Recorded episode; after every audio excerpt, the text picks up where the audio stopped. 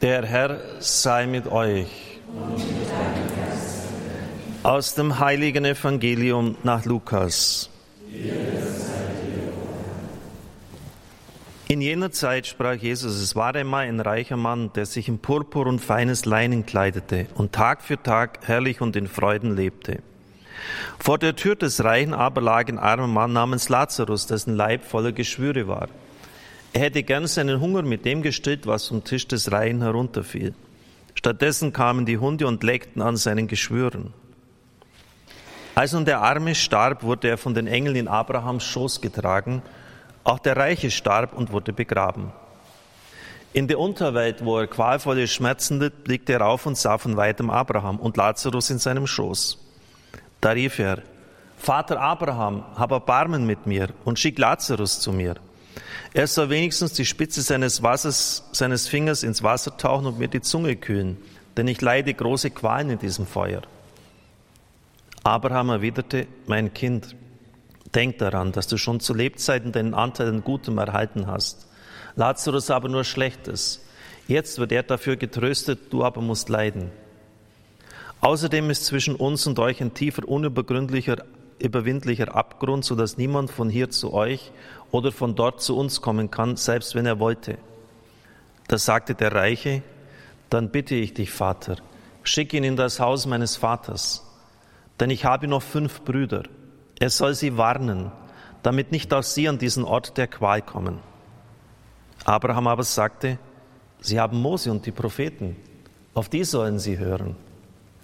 Er erwiderte, nein, Vater Abraham, nur wenn einer von den Toten zu ihnen kommt, werden sie umkehren.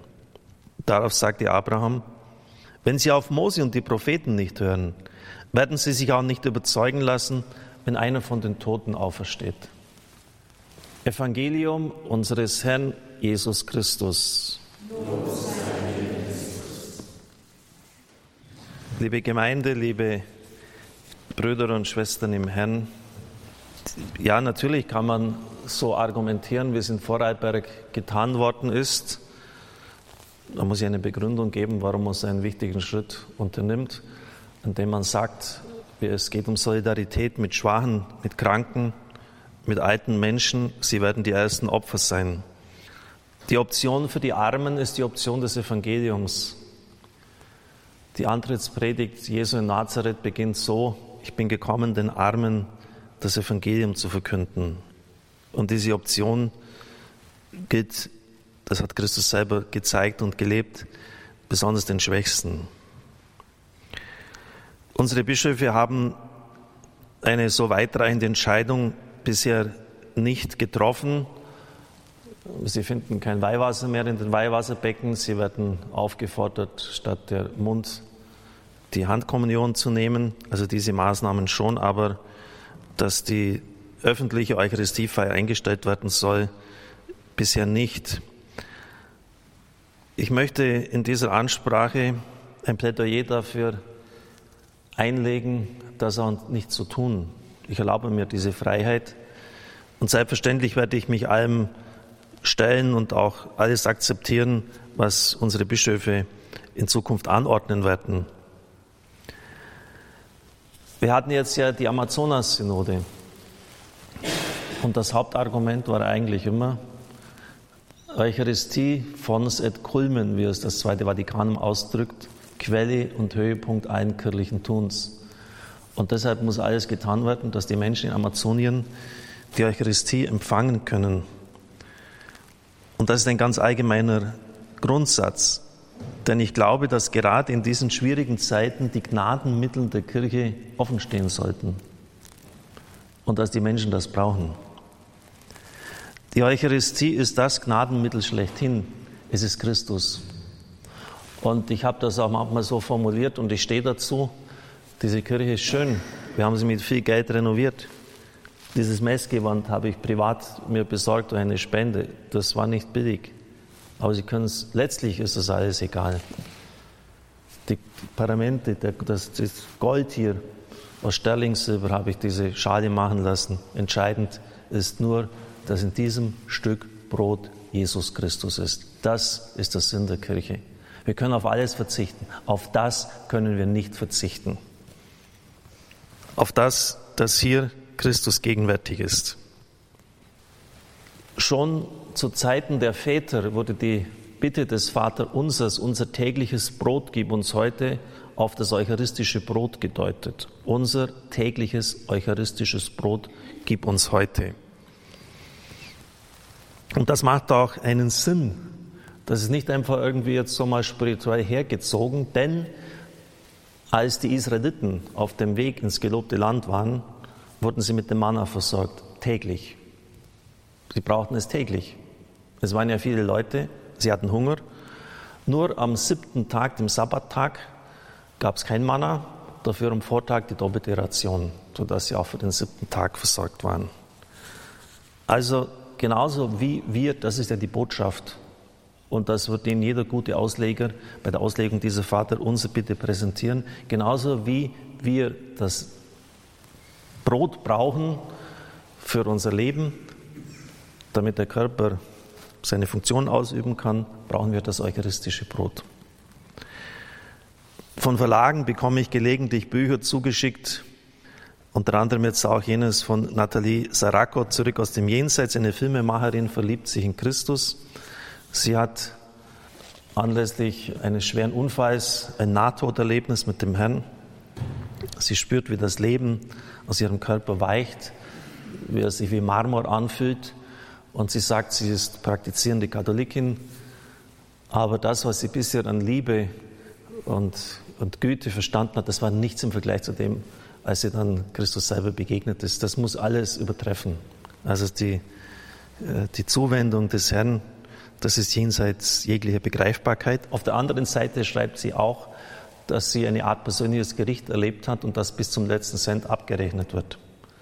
Also Gott lässt einfach die Schweinereien, die du in deinem Leben begehst, nicht durchgehen. Das muss jedem klar sein. Und die Ausreden, der hat äh, mich gehänselt, ich habe ihn an den Haaren gezogen, der hat die Pistole gezogen, ich habe auch meine gezogen.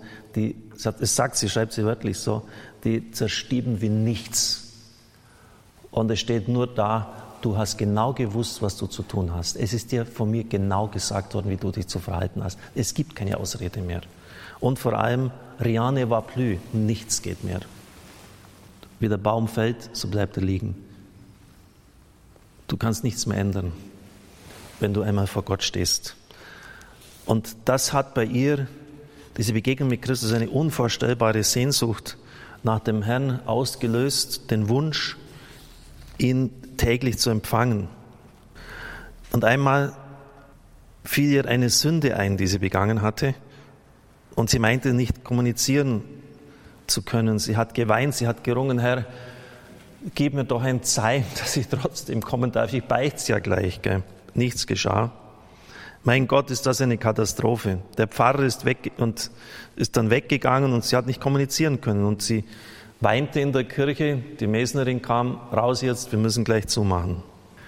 Und dann kommt eine Person mit einem Ziborium in der Hand und sie sagte, der Herr Pfarrer ist weggegangen, er hat den Schlüssel für den Tabernakel mitgenommen. Nun stehe ich da mit all den Hostien, ich weiß nicht, was ich damit tun soll. Auch ich wusste es nicht.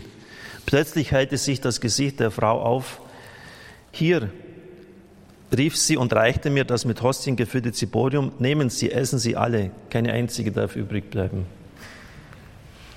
Also die, die unvorstellbare Sehnsucht, das war das Zeichen, den Herrn zu empfangen und dann hat sie den ganzen Ziborium voll mit Hostien bekommen. Das andere Mal, der Pfarrer scheint ziemlich streng gewesen zu sein, kam sie zu spät. Äh, es war irgendetwas dazwischen gekommen. Ich schleppte mich mühevoll zur Messe.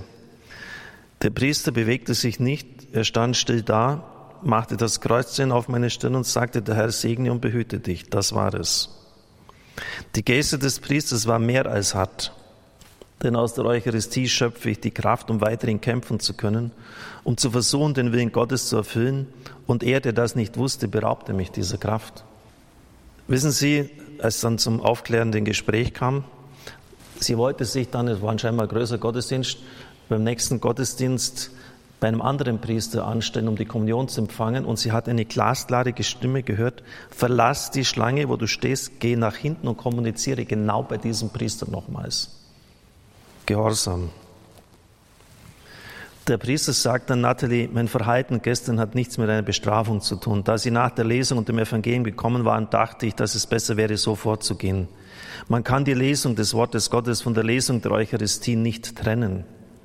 Die Kommunion ist kein Self-Service. Und sie sagte dann, ja, aber sagen Sie das mal all denen, die jahrelang nicht beichten und trotzdem zur Kommunion kommen, dass sie die Eucharistie nicht als Self-Service betrachten sollen.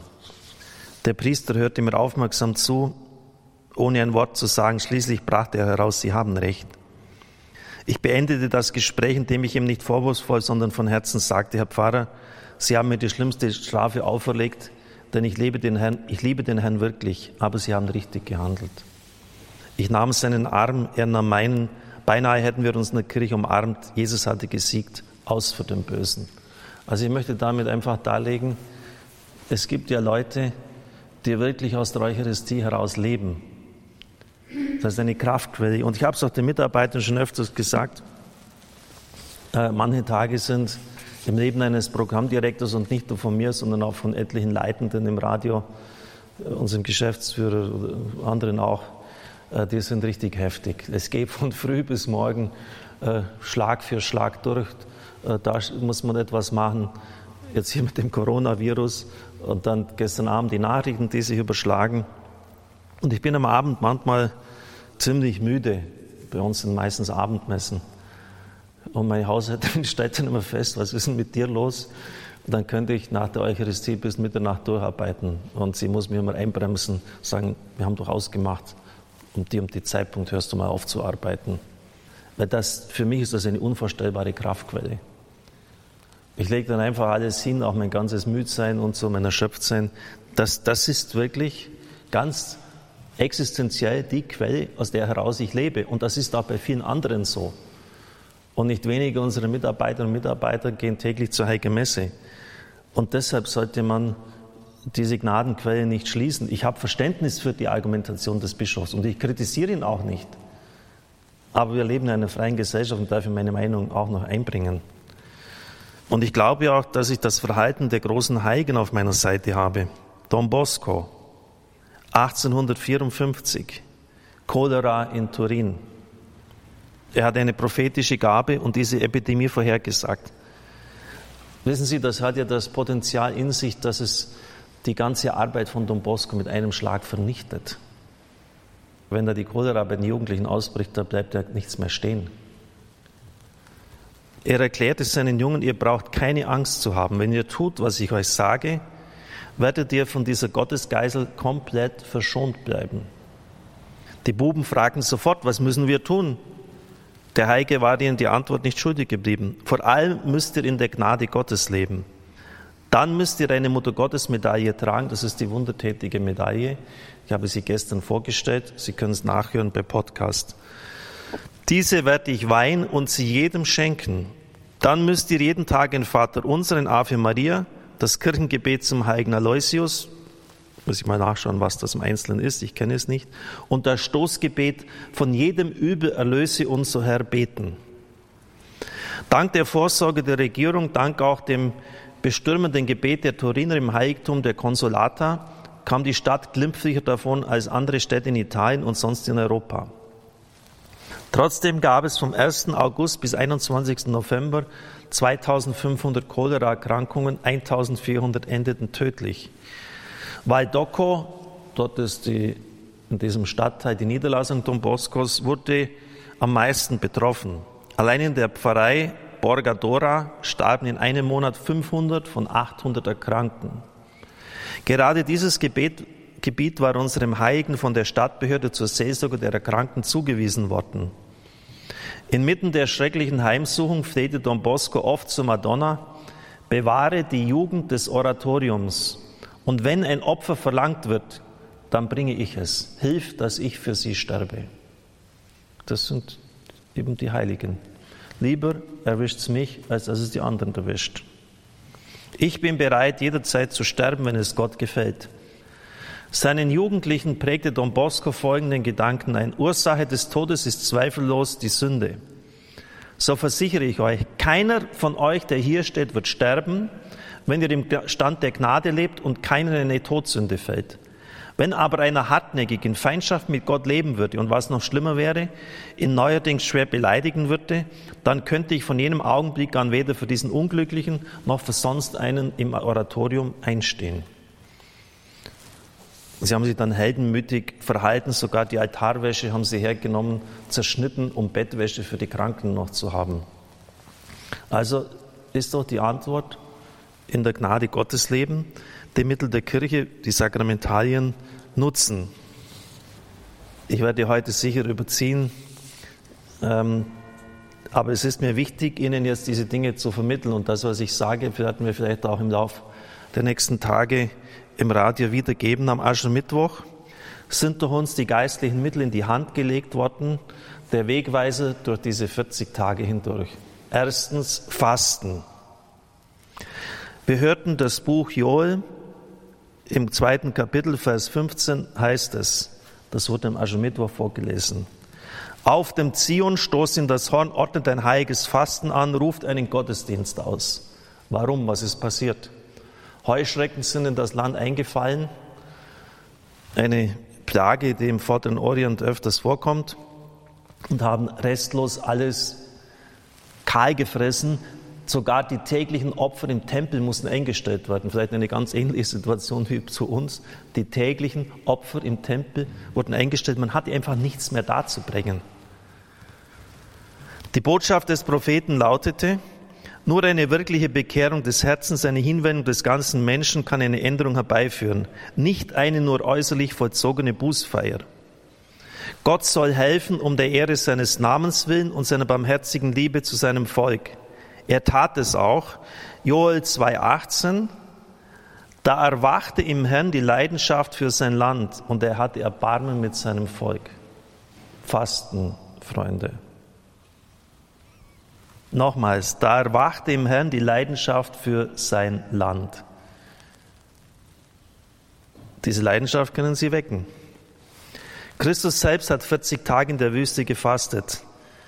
In der Apostelgeschichte wird diese Praxis aus dem Judentum, damals waren die Fasttage Dienstag und Donnerstag, wie selbstverständlich geschildert. Vor der ersten großen Missionsreise des Apostels Paulus heißt es, da fasteten und beteten sie, legten ihnen die Hände auf und ließen sie ziehen. So ging's los. So ist der Apostel Paulus in die ganze Welt hinausgereist. Besonders in der österreichischen Bußzeit sind wir zu Werken der Nächstenliebe, aber auch zu konkretem Fasten aufgefordert. Eine Praxis, die in der letzten Jahrzehnten in der Kirche kaum mehr beachtet worden ist. Besonders durch die Impulse aus Medjugorje sind viele wieder auf die Wichtigkeit des Fastens bei Wasser und Brot am Mittwoch, Tag des Verrats und am Freitag, Tag des Todes Jesu und der Erlösung aufmerksam geworden. Dort heißt es, dass durch Gebet und Fasten sogar Kriege verhindert und Naturgesetze aufgehoben werden können. Das haben wir ja im Buch Joel auch gehört. Wenn die Heuschrecken jetzt plötzlich abziehen, äh, dann ist ja das auch durch ein Eingreifen Gottes zurückzuführen. Mehrfach hat Papst Franziskus in speziellen Anliegen zu Gebets- und Fasttagen aufgerufen. Jetzt für Italien, dort sind ja im ganzen Land die Eucharistiefeiern ausgesetzt, hat er jetzt erst kürzlich getan. Im Brief an das pilgernde Volk Gottes in Deutschland vom 29. Juni schreibt Papst Franziskus in der Nummer 12, uns muss es genügen, an Deutschland, muss es genügen, durch Gebet und Fasten um seine Gnade zu bitten. Immer hat es mich beeindruckt, wie der Herr während seines irdischen Lebens insbesondere den Augenblicken großer Entscheidungen in besonderer Weise versucht wurde. Gebet und Fasten haben eine besondere und bestimmende Bedeutung für sein gesamtes nachfolgendes Handeln. Auch die Synodalität eures Landes, in eurem Land, kann sich dieser Logik nicht entziehen. Liebe Herren Bischöfe, liebe Priester, liebe Brüder und Schwestern im Herrn, wenn Synode gelingen soll, Doppelpunkt Gebet und Fasten, sagt der Papst und er ist immerhin der oberste Hirte der Kirche. Da muss ich mich selber an der Nase fassen. Während der Promotionszeit war das überhaupt gar kein Thema. Ähm, da war ich gerade froh, wenn ich meinen Anruf bekam, bei Wasser und Brot am Mittwoch und Freitag zu fasten. Und dann meinte ich, ich müsste das in der Gemeinde dann weiterhin so tun, bin aber dann ziemlich bald davon abgekommen, äh, weil ich einfach dann nicht mehr die Kraft hatte. Und mittlerweile bin ich da geistlich ziemlich eingeschlafen aber mittlerweile habe ich das wieder einigermaßen reaktiviert. Und ich lade Sie ein, das Gleiche zu tun. Wenn Sie jetzt nicht an diesen beiden Tagen Brot und Wasser isst, dann versuchen Sie einfach mal am Abend nur eine leere Suppe zu sich zu nehmen. Und Sie werden merken, wie schwer das Ihnen fällt. Oder Sie können auch auf Alkohol, auf Nikotin, auf unnötigen Fernsehkonsum verzichten. Fasten hat eine unvorstellbare Kraft. Sich selber zurücknehmen, damit Gott groß in dir werden kann. Das Zweite, was Christus gesagt hat, geh in deine Kammer, schließ zu und bete. Gebet. Die Weltfamilie von Radio Maria hat alle 80 Nationen, die mit uns verbunden sind, aufgefordert, täglich den Rosenkranz mit folgender Intention zu beten. Möge der allmächtige Gott auf die der Gottesmutter das Coronavirus sowie die andere Form von Krankheiten, welche die Menschen bedrohen, sofort beenden. Bei Radio Horeb setzen wir das so um, dass wir jeden Tag um 15 Uhr um das Ende dieser Seuche, dieser Krankheit beten. Selbstverständlich auch in anderen Rosengrenzen. Schwester Lucia von Fatima, in diesen letzten Zeiten, in denen wir leben, hat der, die allerseligste Jungfrau Maria dem Rosenkranz eine neue Wirkkraft verliehen. Es gibt kein einziges noch so schwerwiegendes Problem, sei es ein materielles, spirituelles, nationales oder internationales, das nicht durch unser Rosenkranzgebet und unser Opfer gelöst werden kann. Mit dem Rosenkranz werden wir uns retten, heiligen, unseren Herrn trösten das Heil vieler erlangen mit dem Herzen beten, nicht Formen runtersagen, innerlich ruhig werden, den Schutzengel bitten, dass er da ist, sich das vorstellen, warten mit dem Beginn des Gebetes und sie werden feststellen, das Gebet wird eine große Tiefe haben und sie werden Christus begegnen. Sie werden Christus begegnen. Betet so lange, bis das Gebet zur Freude wird, sagt die Mutter Gottes. Das dritte, Almosen. Jetzt wird es interessant, jetzt geht es ans Geld. Da hört der Spaß auf. Ich sage immer, nee, da geht es erst los, da wird es erst lustig. Klaus Berger, renommierter, führender Theologe auf dem Gebiet des Neuen Testamentes, das ist eine Auslegung, schreibt in seinem Bestseller Jesus. In meiner Heimatgemeinde pflegte der Pfarrer, wenn er zum Geldspenden aufforderte, zu sagen, wer kein Geld dabei hat, kann auch beten der bringt es richtig pfiffig rüber. Das war ihm ganz wichtig. Beten ist nur der zweitbeste Weg. Jesus kennt die Menschen. Er fordert nicht dazu auf, für die Armen zu beten. Er hat es auf unser Geld abgesehen, weil Christus genau weiß, dass wir mit unserem ganzen Herzen daran hängen. Denn er hat es auf unser Herz abgesehen.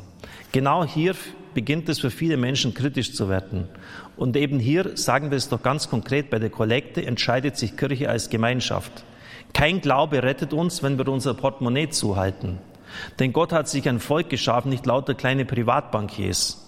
Ein Volk, in dem es darauf ankommt, dass wir glaubwürdig sind und Brücken bauen. Zuerst und vor allem mit unserem Geld. Wenn wir den Geldbeutel öffnen, wird unser Herz, das der Herr eigentlich will, sogleich hinterher eilen. Meine Theologiestudenten haben an dieser Stelle, als ich das sagte, neuerlich protestiert und gesagt, man kann doch Beziehungen nicht mit Geld erkaufen. Meine Antwort, Womit denn sonst, wenn die Hälfte der Welt verhungert?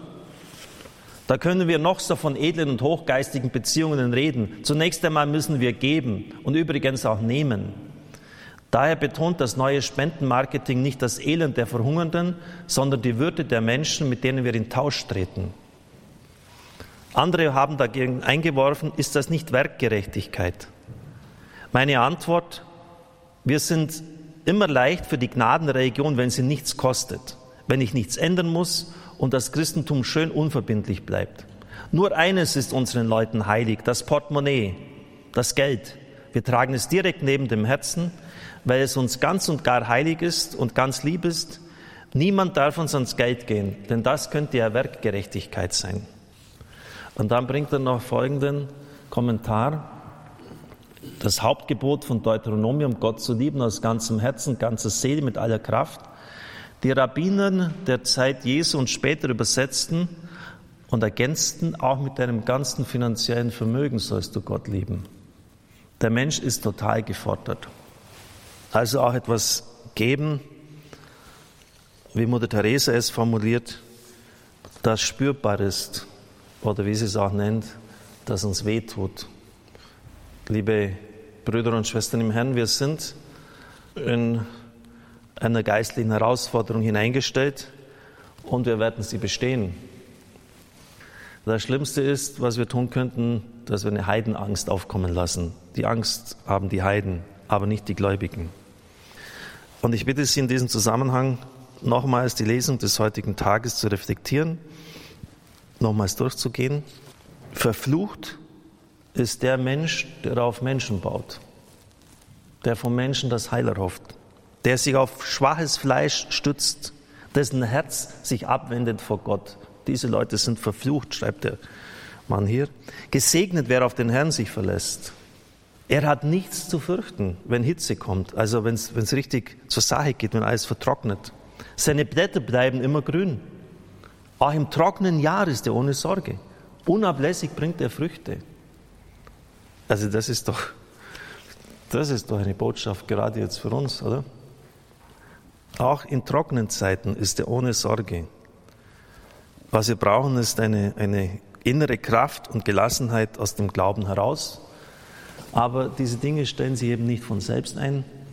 Und da muss ich auch einiges dafür tun, indem ich mich geistlich zurücknehme, durch Fasten, indem ich innerlich werde durchs Gebet und indem ich ruhig auch mal etwas abgebe, gerade auch um die Not in der Welt zu lindern.